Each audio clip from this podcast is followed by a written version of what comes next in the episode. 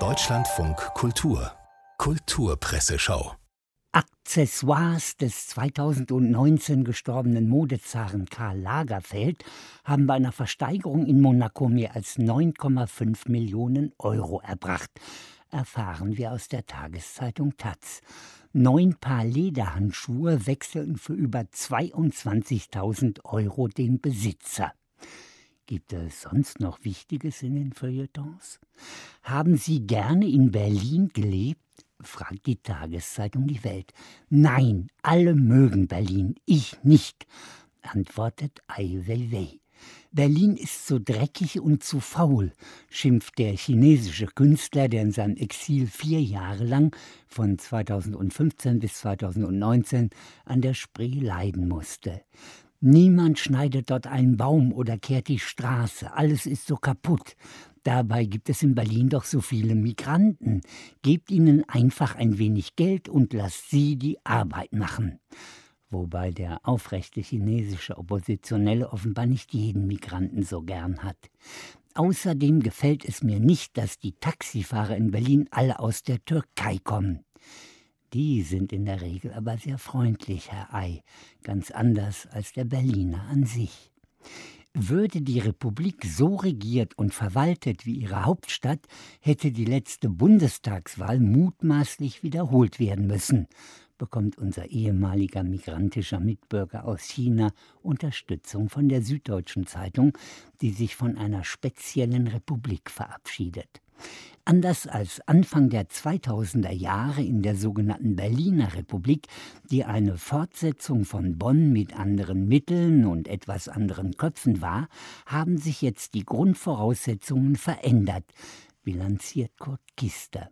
Dauerkrisen wie die Pandemie und der Klimawandel bestimmen den politischen Rahmen.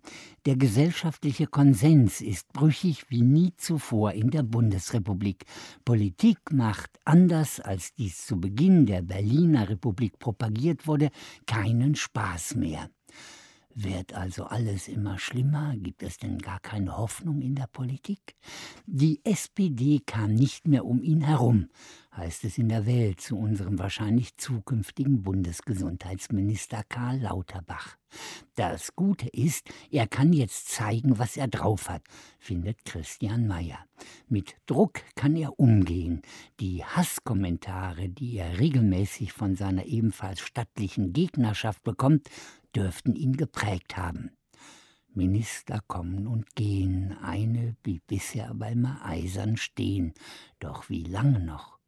Seit Jahren planen alle Medienanstalten die Beerdigung Elisabeths II., lesen wir in der Taz und sind als altgediente Fans der 95 Jahre alten Queen noch erschrockener als über Künstlerausfälle gegen nette türkischstämmige Taxifahrer oder das Ende der Berliner Republik.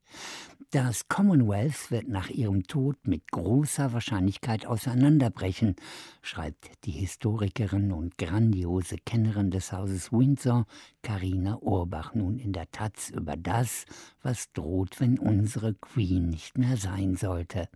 Denn eines ist sicher, Elisabeth II. ist immer sehr viel mehr gewesen als eine Disney-Figur. In der Überschrift gibt es eine ungewöhnliche Wortneuschöpfung.